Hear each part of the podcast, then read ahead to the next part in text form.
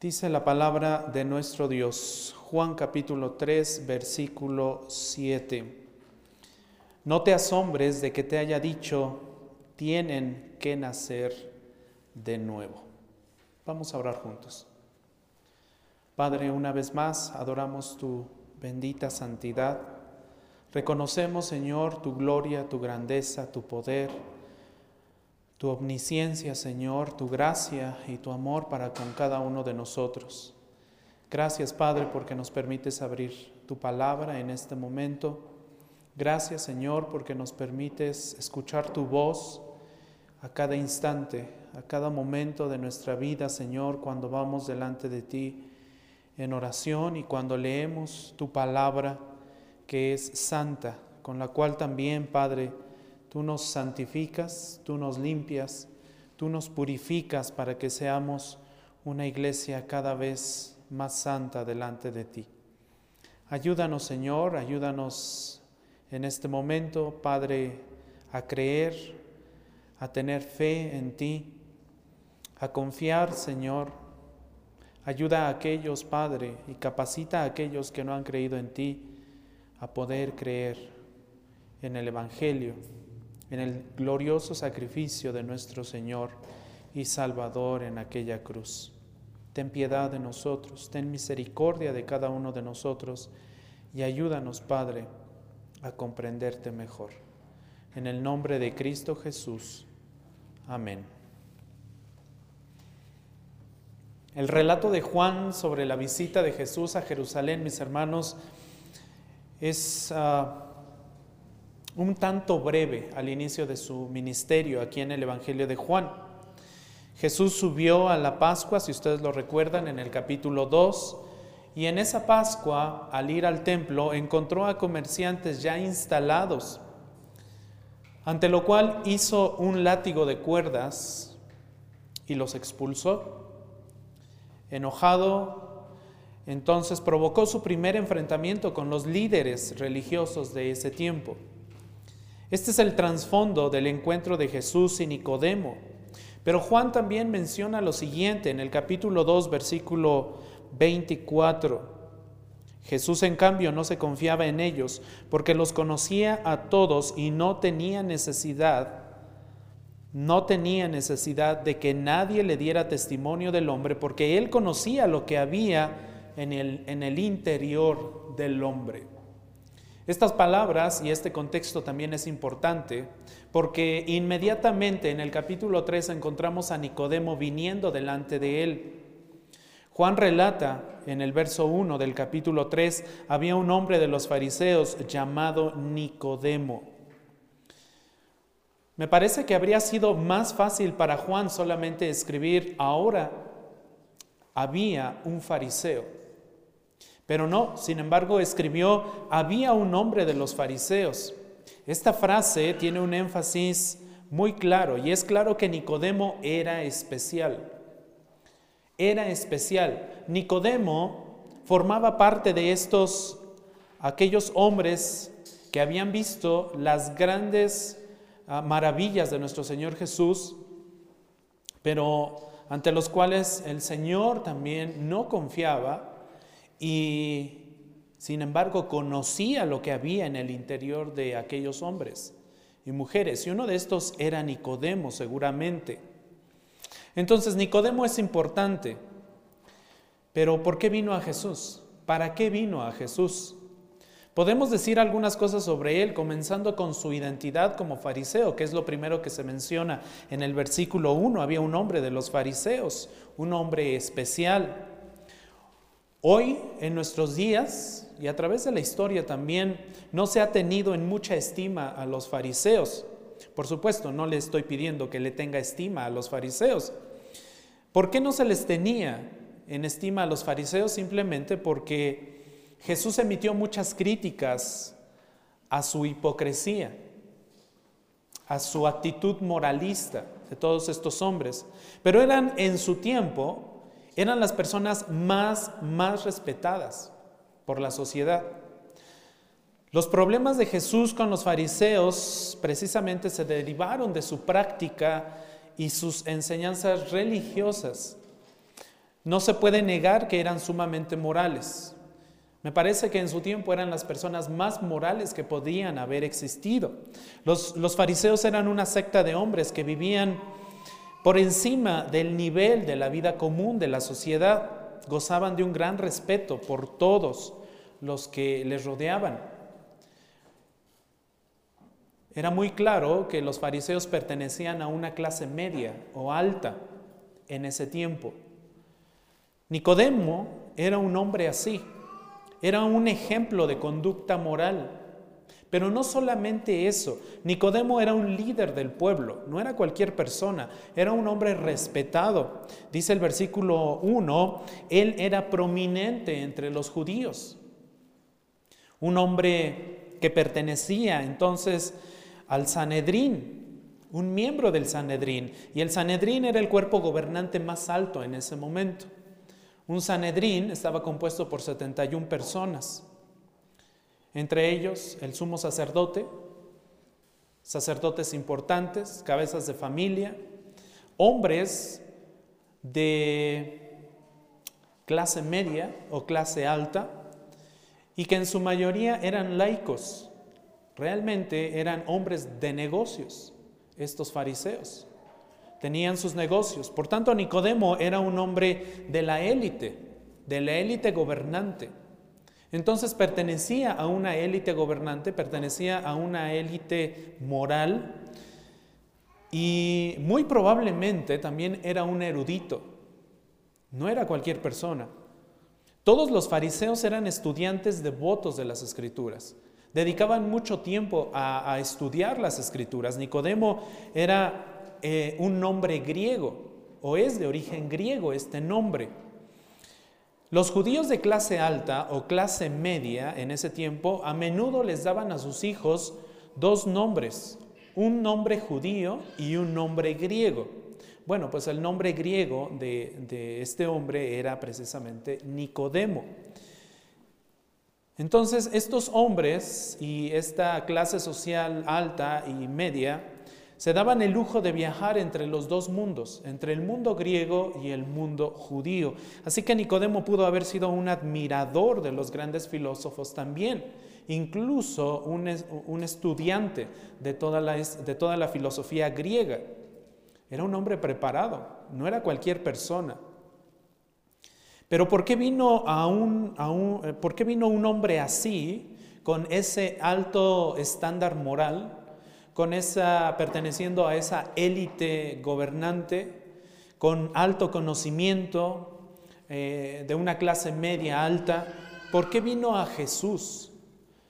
Sus propias palabras revelan que estaba intrigado, intrigado por los milagros de Jesús y quería conocer más.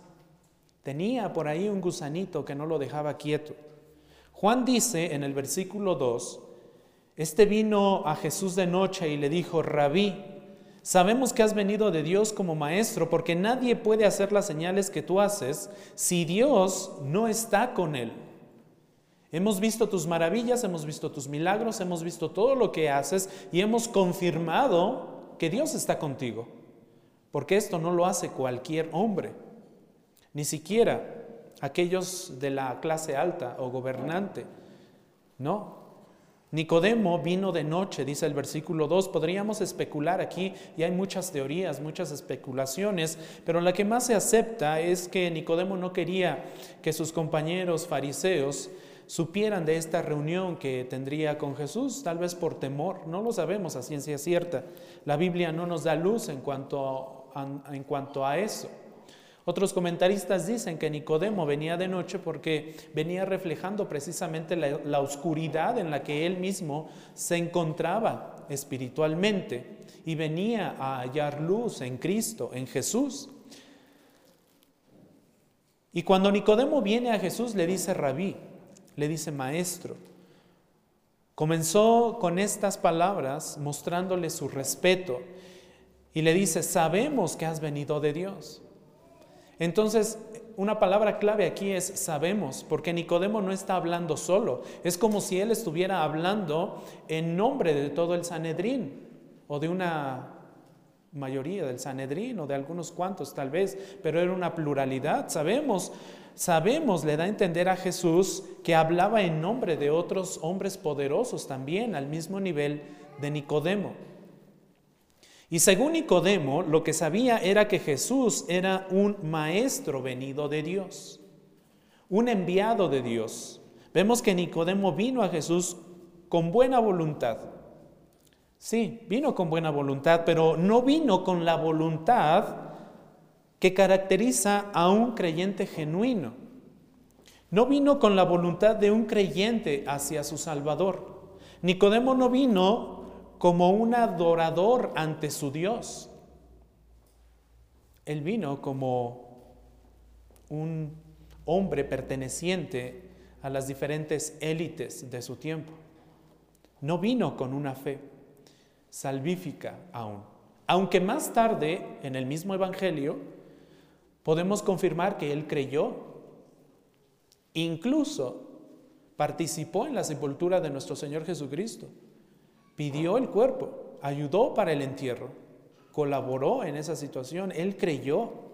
Es significativo que Jesús no aceptara con agrado lo que, lo que le dijo Nicodemo de entrada. Si Jesús hubiera, hubiera sido un simple maestro como cualquier otro o un simple, un simple hombre, estas palabras que le dijo Nicodemo habrían sido música para sus oídos, lo estaba adulando.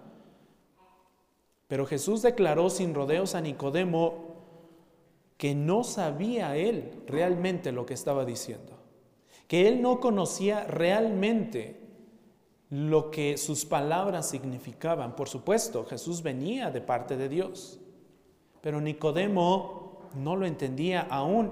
Y es ahí entonces donde se establece un diálogo y Jesús le tiene que decir repetidamente lo siguiente. En el verso 3, Jesús le contestó, en verdad te digo, los que tienen Reina Valera 60 encontrarán de cierto, de cierto os digo, ¿cierto?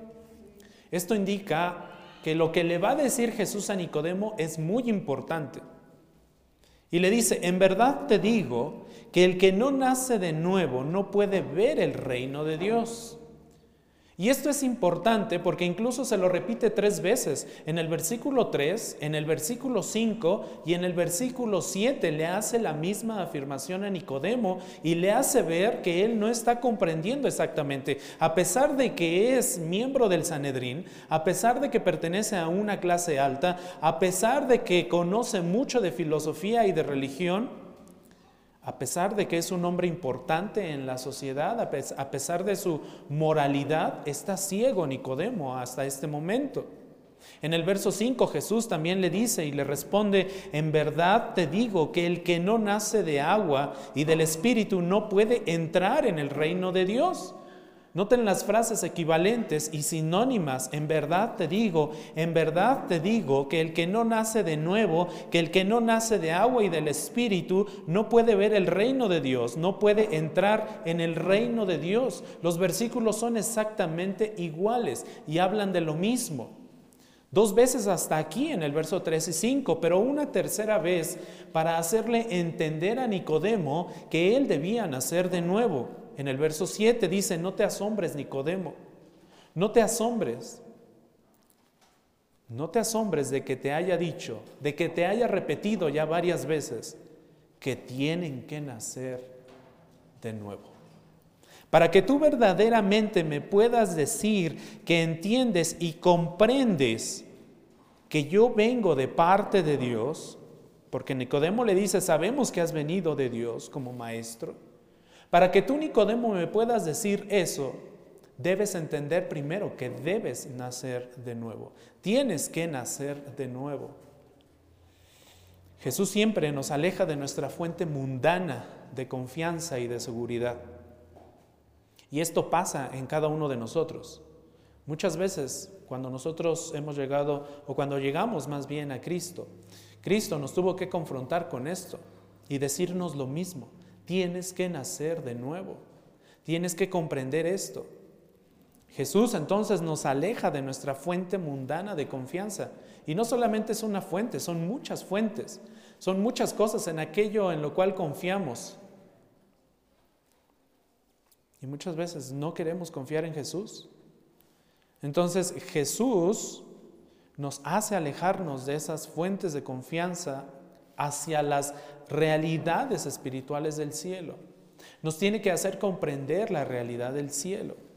Lo mismo pasó con el joven rico. Seguramente ustedes recordarán esta historia. Al joven rico, tan devoto de su dinero, tan cuidadoso de su dinero, Jesús le ordenó, vende todo lo que tienes y dáselo a quién? A los pobres. ¿Cuál fue la reacción del joven rico? No, no, no quiso. Esta historia la leen ustedes en Mateo capítulo 19.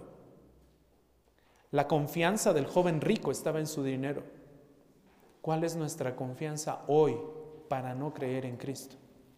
¿En qué tenemos más confianza nosotros hoy que no nos permite entender que tenemos que nacer de nuevo? Bueno, de la misma forma, el fariseo confiado, el fariseo orgulloso, el fariseo moralista, el fariseo con un alto, alto nivel económico, el fariseo con un alto conocimiento filosófico y de religión, tenía que nacer de nuevo.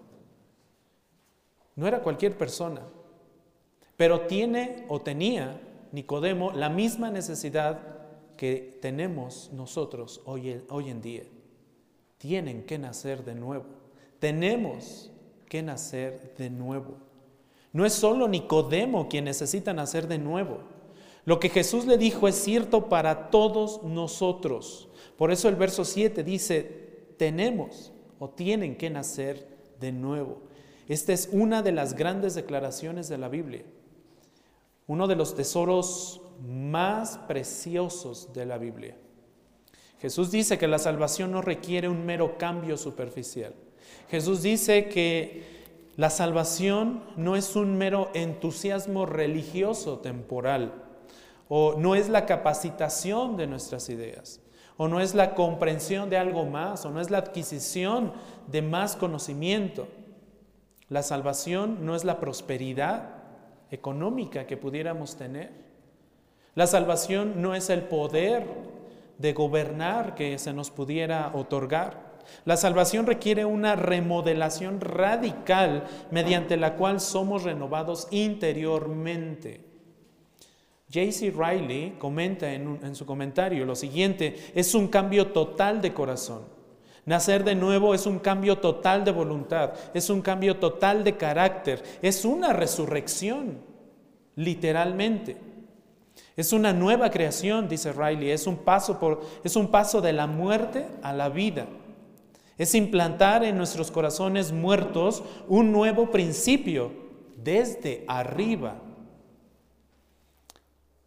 Por eso Juan 3.7 dice, no te asombres de que te haya dicho, tienen que nacer de nuevo. Esta es una de las declaraciones más importantes de toda la Biblia y que debemos estar comprendiendo, analizando y por supuesto predicando constantemente a aquellos que conocemos. Y por lo, por lo tanto debemos también estudiar esta frase continuamente, cuidadosamente. Entonces, veamos entonces la enseñanza de Jesús sobre el nuevo nacimiento. Podemos resumir la enseñanza de Jesús aquí básicamente en tres puntos. ¿Cuáles son estos tres puntos? El primero, el primero de ellos es, el nuevo nacimiento es necesario. Ya lo dijo Jesús. El nuevo nacimiento es necesario. Un segundo punto con el que podemos resumir la enseñanza de Jesús sobre el nuevo nacimiento es que el nuevo nacimiento es una obra sobrenatural de Dios.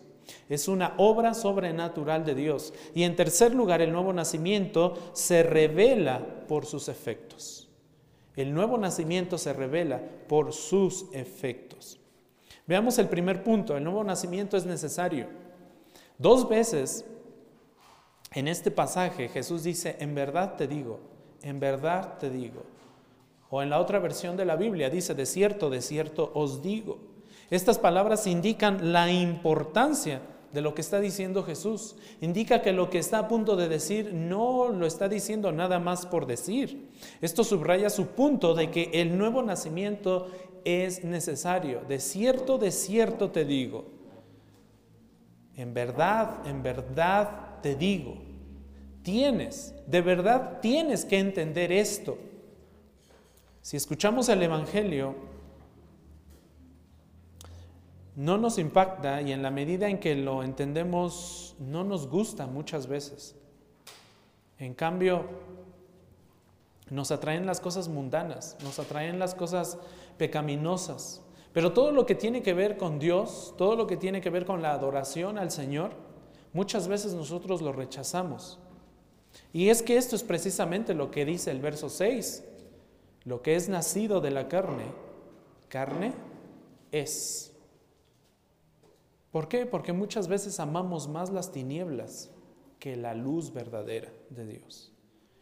Nos atrae más lo mundano, nos atrae más lo carnal, lo que es nacido de la carne. Carne es. Si pertenecemos a este mundo, entonces buscamos lo de este mundo. Pero también dice el verso 6, y lo que es nacido del Espíritu, Espíritu es. Entonces, hasta que las personas nazcan de nuevo, no quieren leer la Biblia. No es sino hasta que las personas nacen de, nuevo que aceptan lo que la Biblia dice. No es sino hasta que las personas nacen de nuevo que tienen el deseo de orar a Dios, de pasar tiempo con Dios. Así como las personas espiritualmente muertas en la época de Jesús lo rechazaron y lo crucificaron, así también nosotros lo estamos rechazando muchas veces nosotros hoy en día. Lo que es nacido de la carne, ahí se queda, es carne. Pero lo que es nacido del Espíritu, Espíritu es. Buscamos lo espiritual, aquellos que hemos nacido de nuevo. Anhelamos estar con el Señor. Creemos la palabra de Dios. La leemos, la meditamos, la predicamos, la enseñamos.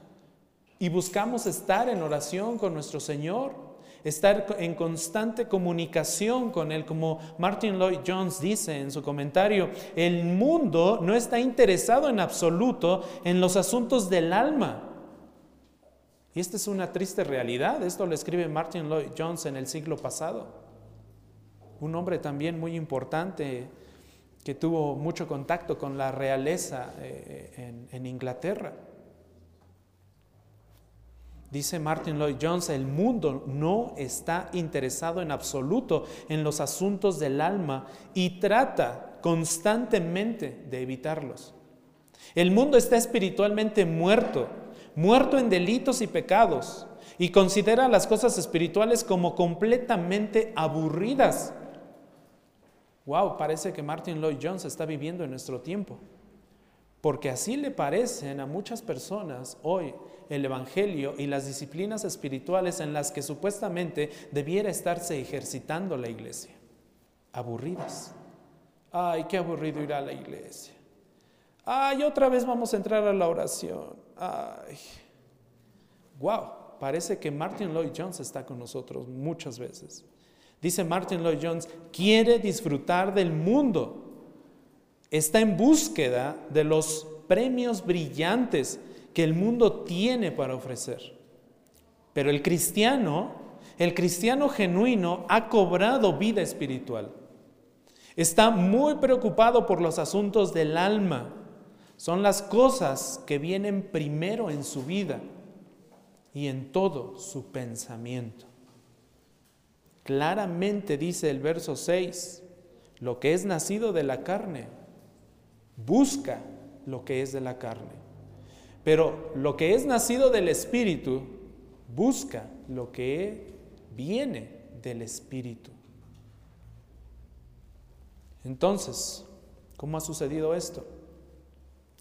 cómo es que nacemos del Espíritu. Esto es muy importante que nosotros lo meditemos, que analicemos nuestra propia vida, si realmente hemos nacido de nuevo o seguimos en la carne.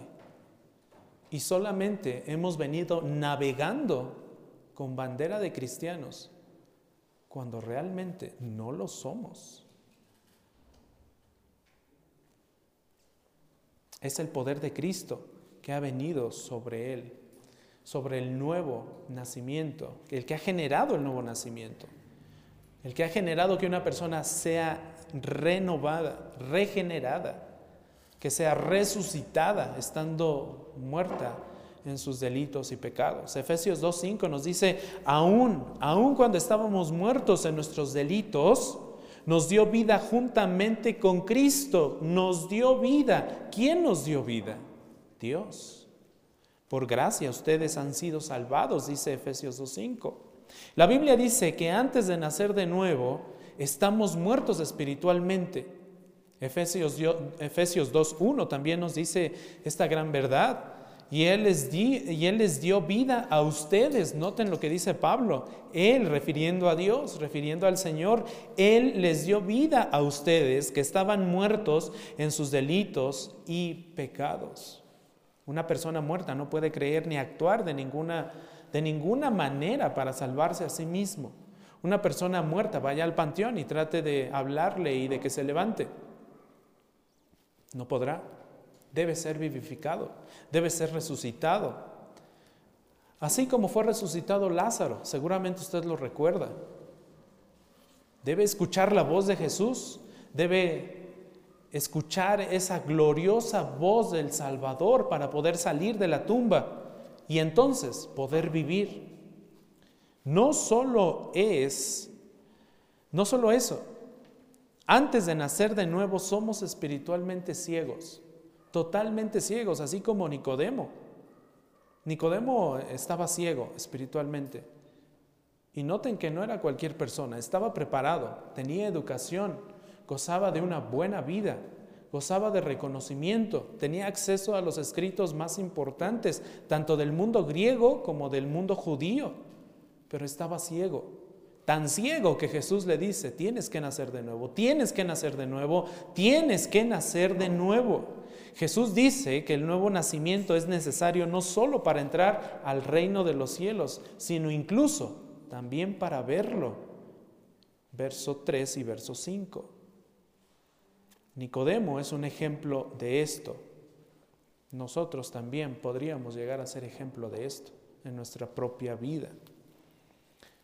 Nicodemo comenzó hablando de todo lo que él y sus colegas sabían Nicodemo comenzó hablando de dónde estaba su confianza, pero sin el renacimiento del Espíritu Santo no sabía nada de las cosas espirituales, sabía mucho del mundo griego y sabía mucho del mundo judío, sabía mucho del gobierno y sabía mucho de economía. Seguramente sus finanzas estaban muy bien administradas, pero no sabía lo que era nacer de nuevo. Entonces, vino a Jesús para aprender. Vino a aprender. Pudo aprender y saber mucho en, otros momentos.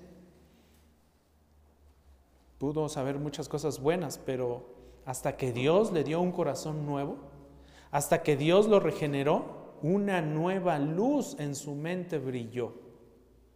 Fue hasta que Dios le dio vida, como dice Efesios. Hasta ese momento entonces pudo captar las cosas del cielo. Por eso Pablo explicó en su primera carta a los Corintios, en el capítulo 2, versículo, versículo 14, lo siguiente. Pero el hombre natural, el hombre natural, aquel que no ha sido eh, regenerado, aquel que no ha sido capacitado por el Espíritu Santo, el hombre natural no acepta las cosas del Espíritu de Dios, porque para él son necedad, son locura y no las puede entender, no las puede comprender, porque son cosas que deben discernirse como espiritualmente. Si Dios no te da vida, si Dios no te capacita, entonces este libro te parecerá una locura. Y así es, así nos pasó a nosotros, antes de que Dios nos diera vida, antes de ser regenerados cuando nos predicaban el Evangelio, ay, sí, loco, cállate tú con tu Biblia y yo déjame vivir mi vida. Muchas veces rechazamos el Evangelio. Muchas veces la gente rechaza el Evangelio cuando se lo predicamos. ¿Por qué? Porque no están capacitados espiritualmente. Porque Dios no les ha dado vida. Vayamos al punto número dos entonces. ¿Ya vimos que el nuevo nacimiento es necesario? Sí. Es necesario, tienen que nacer de nuevo. Número dos, el nuevo nacimiento es una obra sobrenatural de Dios. Ya hablamos un poco de esto. El nuevo nacimiento es una obra sobrenatural de Dios, es una obra de Dios y nada más de Dios y nada puedo aportar yo para ese nuevo nacimiento. Así tenga una muy buena voluntad como la que tuvo, la que tuvo Nicodemo al venir a Jesús.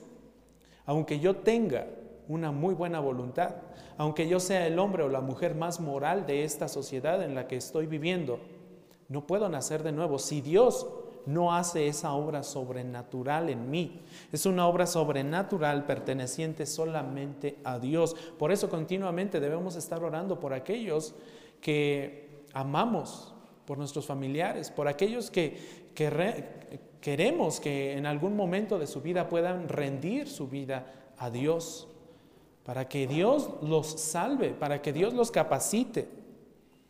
Así como no producimos nuestro propio nacimiento, natural, un nacimiento natural. Así como nosotros no, no, no, no producimos ese nacimiento, tampoco podemos producir nuestro renacimiento espiritual.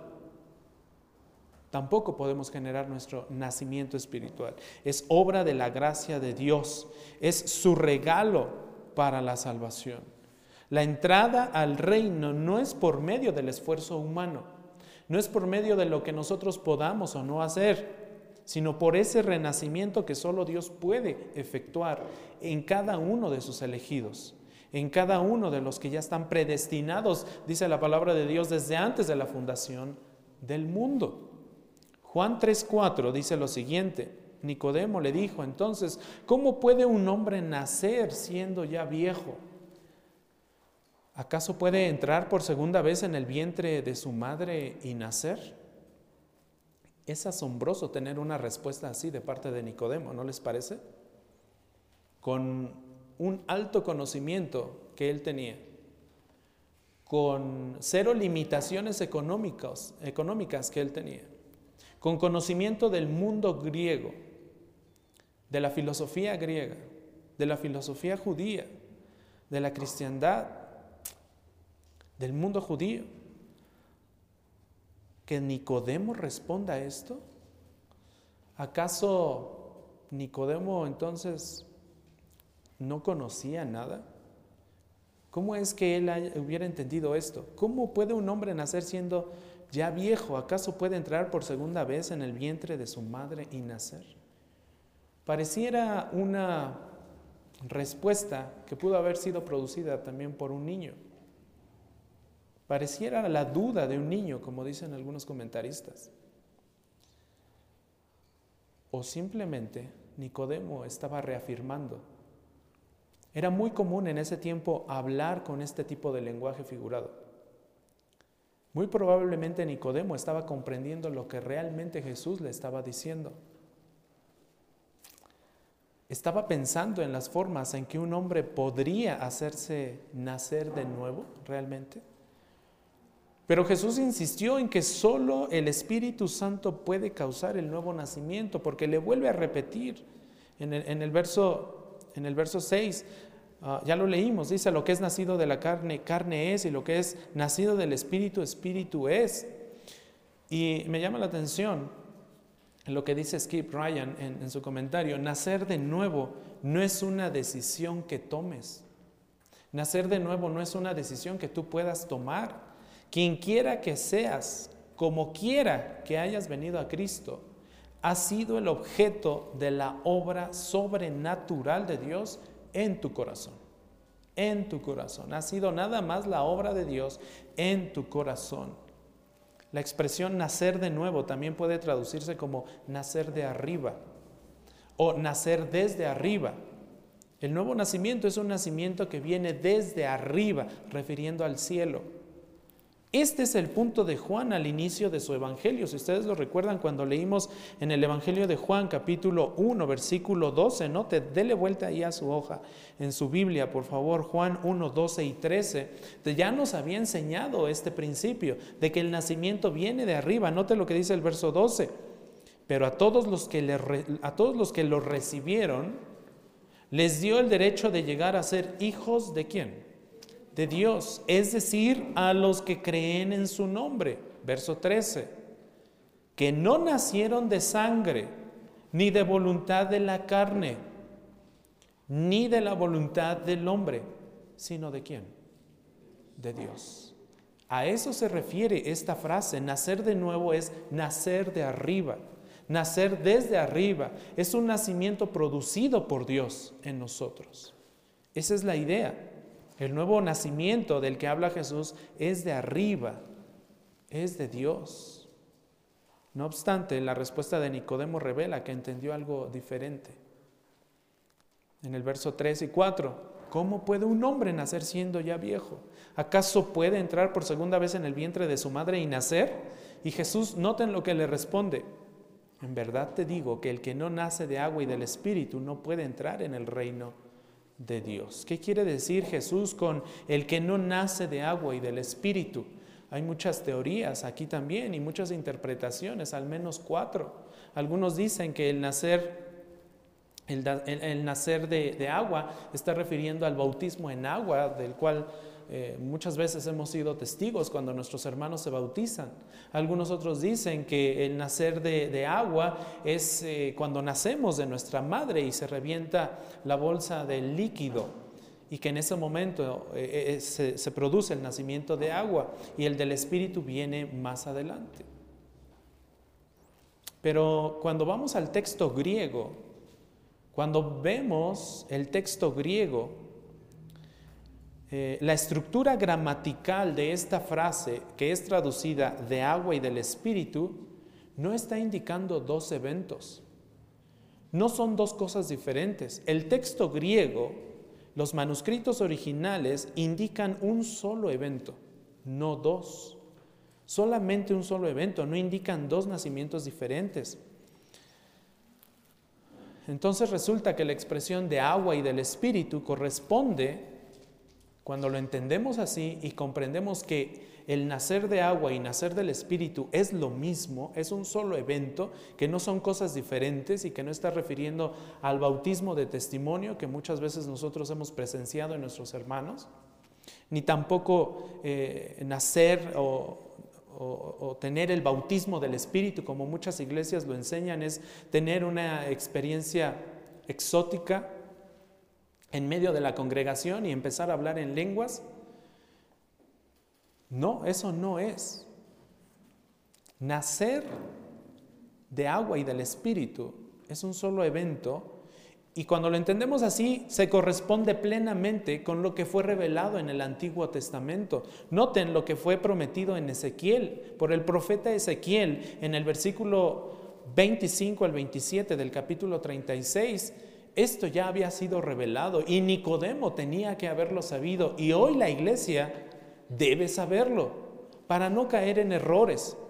El Señor le había dicho a Ezequiel que revelara lo siguiente. Dice Ezequiel 36, 25, entonces los rociaré con agua limpia. Noten que se menciona el agua.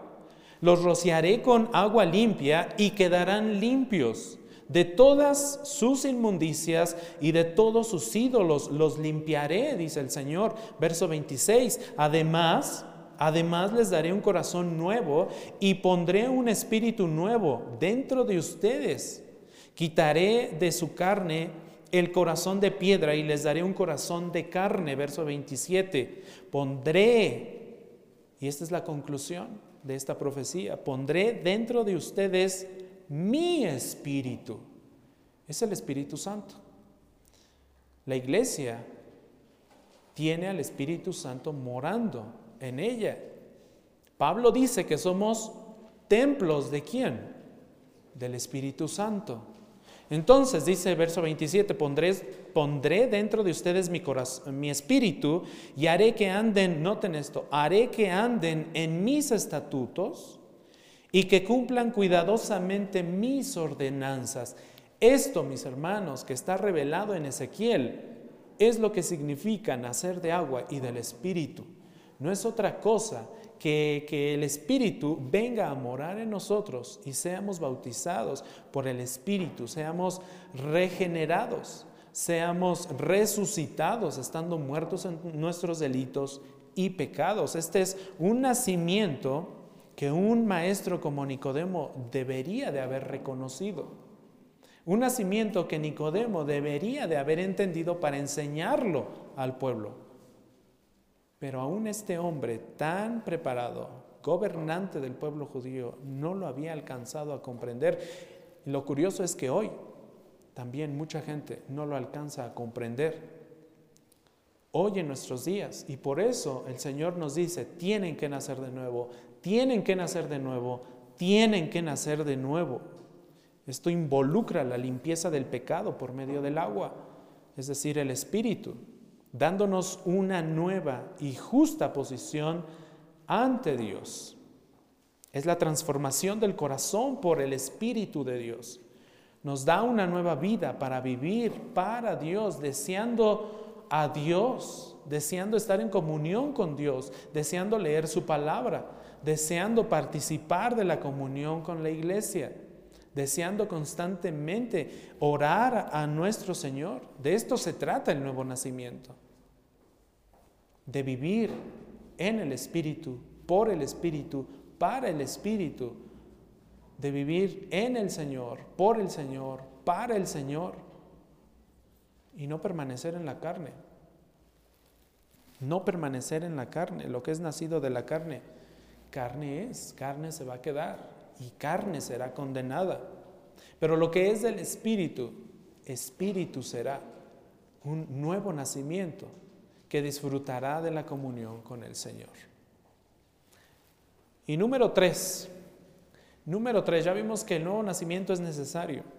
Ya vimos también que el nuevo nacimiento es producto de la obra maravillosa de Dios. Número tres, el nuevo nacimiento se revela por medio de sus efectos. En tercer lugar, entonces, Jesús dice que el nuevo nacimiento se revela por sus efectos. Noten lo que dice el verso 8. El viento sopla por donde quiere y oyes su sonido, pero no sabes de dónde viene ni a dónde va. Así es todo aquel que es nacido del Espíritu. Seguramente nos ha tocado alguna lluvia torrencial de esas que decimos, ay, se está cayendo el cielo. Y hemos sentido el aire, el viento, cómo sopla.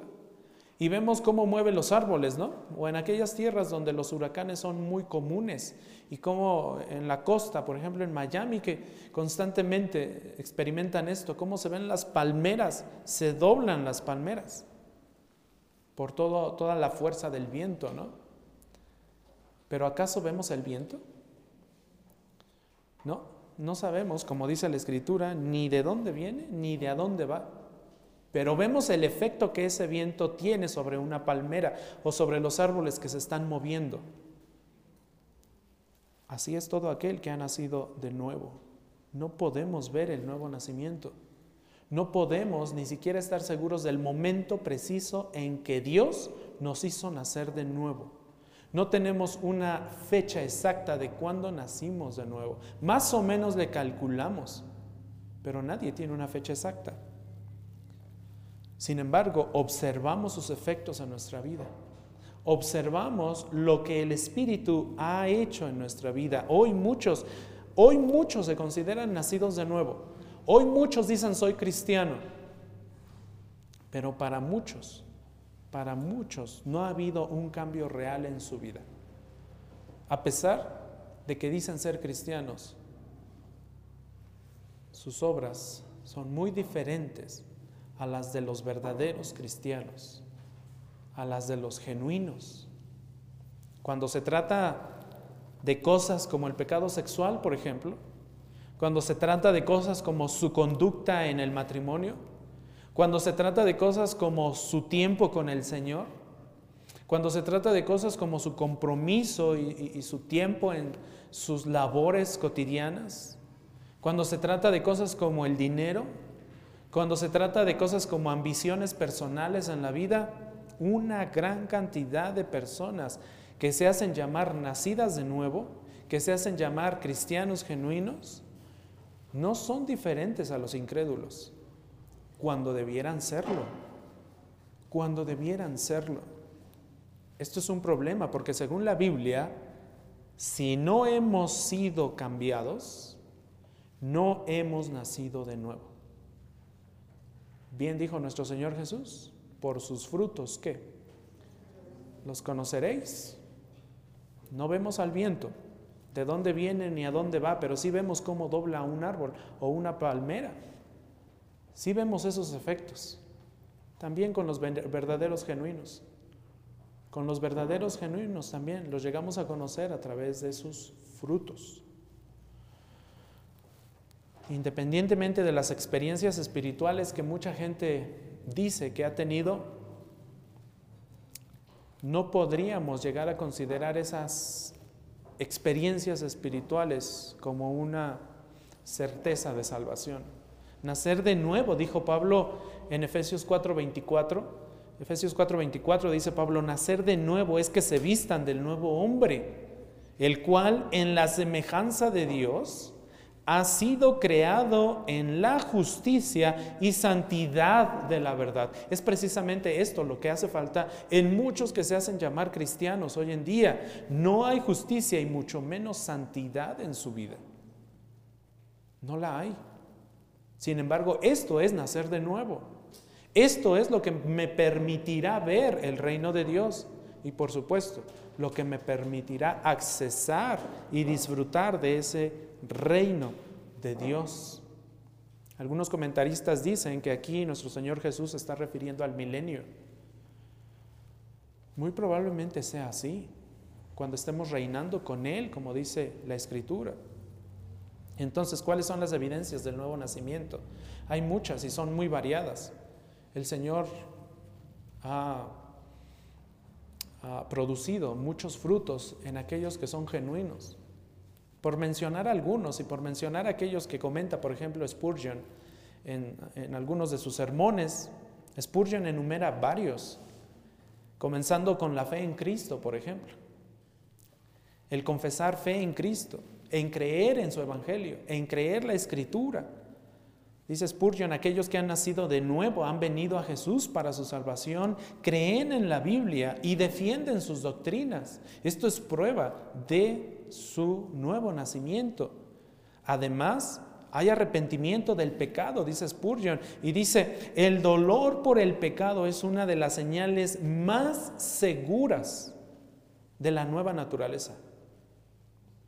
Cuando el cristiano genuino se da cuenta de su pecado y se duele por ese pecado y dice, soy lo más despreciable de este mundo porque peco constantemente, contra mi Dios y mi Señor y no merezco de su gracia, no merezco de, su misericordia, porque soy lo peor que este mundo pudo haber producido. ¿Por qué peco constantemente contra mi Señor? Muchos, muchos, incluso Spurgeon ha sido considerado ah, por muchos como el príncipe de los predicadores. Mucho se habla de sus sermones, mucho se habla de sus enseñanzas, Excelente enseñanza, excelentes sermones, pero poco se habla de, por ejemplo, el intenso dolor que él experimentó en su vida. Y no solamente una vez, poco se habla de la tremenda depresión con la que él vivía. Poco se habla de su enfermedad que llegó a matarlo a una, a una edad muy, muy joven. Spurgeon constantemente se dolía por su pecado. Sabía que estaba ofendiendo a su Señor constantemente. Aquellos que nacen de nuevo no no odian simplemente la miseria, dice Spurgeon, que resulta de su pecado, sino su pecado mismo y aún a ellos mismos se odian porque están ofendiendo a Dios. Lo siguiente, dice Spurgeon, también es evidencia del nuevo nacimiento, la oración. Lo primero que se dijo acerca de Pablo, ¿ustedes lo recuerdan? Cuando Pablo conoció al Señor Jesús y, fue confrontado por nuestro Señor Jesús allá en el libro de Hechos, si me acompañan rápidamente al libro de Hechos, en el capítulo 9 encontramos la conversión de Pablo. La conversión de Pablo a partir del capítulo 9, versículo 1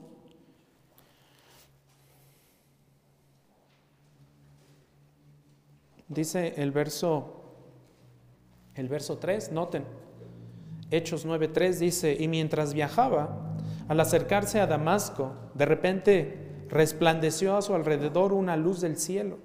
Al caer a tierra, oyó una voz que le decía, Saulo, Saulo, ¿por qué me persigues? Y entonces Saulo en el verso 5 contesta, ¿quién eres, Señor? ¿Quién eres tú? preguntó Saulo. El Señor respondió, yo soy Jesús a quien tú persigues. Levántate, entra en la ciudad y se te dirá lo que debes de hacer. Los hombres que iban con él se detuvieron atónitos, oyendo la voz, pero sin, sin ver a nadie. Saulo se levantó del suelo y aunque sus ojos estaban abiertos, no veía nada. Y llevándolo por la mano, lo trajeron a Damasco. Estuvo tres días sin ver y no comió ni bebió. Verso 10. Había en Damasco cierto discípulo llamado Ananías. Y el Señor le dijo en una visión, Ananías, aquí estoy, Señor. Contestó él. Y noten lo que dice el verso 11. El Señor le dijo, levántate y ve a la calle que se llama derecha y pregunta en la casa de Judas por un hombre de Tarso llamado Saulo, porque él está, ¿qué estaba haciendo? Orando. Por eso Spurgeon dice que una de las evidencias más grandes de salvación es nuestro deseo a orar delante del Señor. Muchos pueden decir, Señor, Señor, pero no todos entrarán en el reino de Dios. Señor, yo te serví. Mira cuántos milagros hice yo en tu nombre, Señor. Mira, yo hasta prediqué en tu iglesia, Señor. Y el Señor, ¿saben qué les va a decir?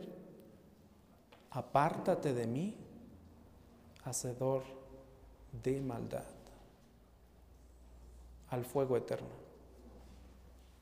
Cuidado, porque nosotros muchas veces podríamos estar en esta situación. Podríamos llamarle Señor, Señor, cuando en realidad no es nuestro Señor. Y seremos condenados por Él y seremos rechazados por Él.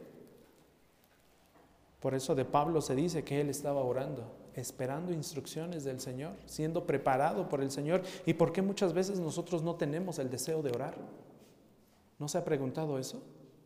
Es un problema común en todas las iglesias hoy en día. Aún en las iglesias que se reúnen los días miércoles, si llegan al 10% de su asistencia en la congregación es mucho. O el 15 o el 20%. Donde hay más asistencias los domingos, sí, por supuesto. Pero en los momentos de oración, wow. Es ahí cuando Spurgeon se pregunta, ¿realmente son salvos? Spurgeon dice, y resume los efectos del nuevo nacimiento como la posesión de una nueva vida santa, con deseos santos, con intereses en Dios, con intereses para Dios, intereses por Dios, con amor por su pueblo, con, con amor por Dios, con anhelo por la oración, con anhelo por la predicación, con gozo en la adoración, con hambre de la palabra de Dios. Dice el verso 6 de nuestro capítulo 3 de Juan. Lo que es nacido de la carne, carne es y anhela lo que es de la carne. Pero lo que es del espíritu, espíritu es y anhela y desea y constantemente busca lo que es del espíritu. Esto es lo que predijo Ezequiel. Es el nuevo renacimiento que resulta de la limpieza del pecado y un nuevo deseo de santidad. Ezequiel 36, 27, ya lo leímos. Pondré dentro de ustedes mi espíritu, mi santo espíritu, y haré que anden, noten eso, haré que anden como producto de que mi espíritu está en ustedes, como garantía de su salvación, como evidencia de su salvación, haré que anden en mis estatutos, haré que deseen caminar en mis estatutos, haré que cumplan cuidadosamente mis ordenanzas, haré que deseen estar conmigo. Y cuando no tenemos este deseo, y cuando no queremos honrar al Señor, Y cuando no queremos dedicar tiempo de nuestra, de nuestra vida y de nuestro día a leer su palabra, a meditarla, y cuando no queremos estar con Él en oración, ¿no será que estamos confirmando que realmente no somos salvos? Como, dice, como, dice algún, como dijo algún predicador, un pastor algún día, le estamos jugando al cristianito. Cuidado si le estamos jugando al cristianito, hermanos. Cuidado si navegamos con bandera de cristianos y realmente no lo somos. El espiritual desea hacer las cosas espirituales. El carnal, no, las evita. Constantemente, como dijo Spurgeon, se aburre, literalmente. ¿Hemos experimentado algo así? ¿Sientes que ahora amas a Dios? ¿Sientes que ahora buscas agradar a Dios? ¿Sientes en tu vida que ahora las realidades espirituales son realidades para ti? ¿Sientes que ahora la sangre de Jesús es tu única confianza? Hoy en día, ¿deseas tú ser santo? ¿Realmente deseas ser santo como Dios es santo? Dice su palabra. ¿Realmente deseas lo espiritual o buscas más lo carnal, como dice el verso 6? Si ya has experimentado esto, entonces has nacido de nuevo.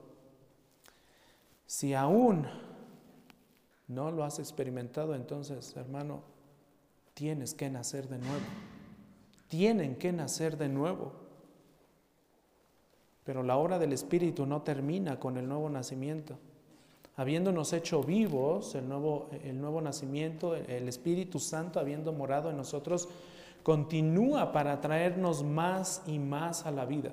Continúa para mejorar nuestra vida, continúa para obrar en nosotros la vida de Dios, continúa el Espíritu Santo trabajando y obrando en nosotros para moldearnos al carácter y semejanza de Cristo. El nuevo nacimiento es el comienzo, mis hermanos. El nuevo nacimiento es el comienzo de un proceso de crecimiento espiritual que durará toda la vida. Toda la vida. Es la promesa de lo glorioso que está por venir. Alguien dijo alguna vez, qué maravilloso es que los cristianos genuinos ya no somos lo que alguna vez fuimos. Qué maravilloso es que los cristianos genuinos ya, ya no somos lo que alguna vez fuimos. Pero qué maravilloso también es saber que algún día seremos lo que todavía no somos. Por eso Pablo declara en Filipenses capítulo 1, versículo 6, estoy convencido, estoy precisamente convencido de esto, dice Pablo que el que comenzó en ustedes la buena obra, la perfeccionará hasta el día de Cristo Jesús. Aquel que comenzó la buena obra en alguien, la perfeccionará. Y llegaremos a ser lo que aún no somos. El nuevo nacimiento no debe, no debe buscar explicarse. Muchos quieren explicarlo, pero es imposible es obra de Dios. ¿Cómo pasa? ¿En qué momento pasa? No lo sabemos, el viento sopla, pero no sabemos de dónde viene ni hacia dónde va. El nuevo nacimiento no debe explicarse, debe experimentarse. De nada nos servirá, de nada nos serviría entender el nuevo nacimiento a menos que lo hayamos experimentado. ¿De qué me sirve entenderlo o comprenderlo si ese nuevo, si, ese concepto y ese conocimiento no me va a llevar a Dios. Lo que me lleva a Dios es experimentar una relación genuina con el Señor, una relación constante con el Señor. Por eso, iglesia, versículo 7, tienen que nacer de nuevo. Y oremos constantemente para que nuestra iglesia haya muchos más nacimientos. Y no me refiero a niños. Bueno, sí, también a niños. Que el Señor permita que muchas más personas de las que hoy en este día nos acompañan en nuestra iglesia nazcan de nuevo si es que aún no lo han hecho y no lo han experimentado. Que el Señor obre en su corazón. Como dice Juan 3:36, el que cree en el Hijo tiene vida eterna. Y esta es una vida de amor, una vida de verdad y también es una vida de santidad. Vamos a orar a nuestro Señor. Gracias Señor, una vez más te damos por tu preciosa palabra con la cual nos ayudas a entenderte, a comprenderte, a amarte y también Señor a glorificar, glorificar tu nombre, a glorificar el nombre de tu Hijo Jesucristo, a glorificar a tu Santo Espíritu juntos como iglesia. Te alabamos y te bendecimos por todo lo bueno amoroso y misericordioso que eres con cada uno de nosotros. Rogamos por la salvación de aquellos, Señor, que aún no han venido a ti. Rogamos también por la salvación de aquellos que creen ser hijos tuyos, pero aún no lo son. Nosotros no, los conocemos, Señor, pero confiamos en que tú sí los conoces y sabes quiénes son tus elegidos. Tu palabra nos dice que por sus frutos los conoceremos palabra dice también que el trigo y la cizaña crecen juntos. Padre Santo, ayúdanos a perseverar. Ayúdanos a constantemente buscar lo espiritual en ti. En el nombre de Cristo Jesús te damos gracias. Amén.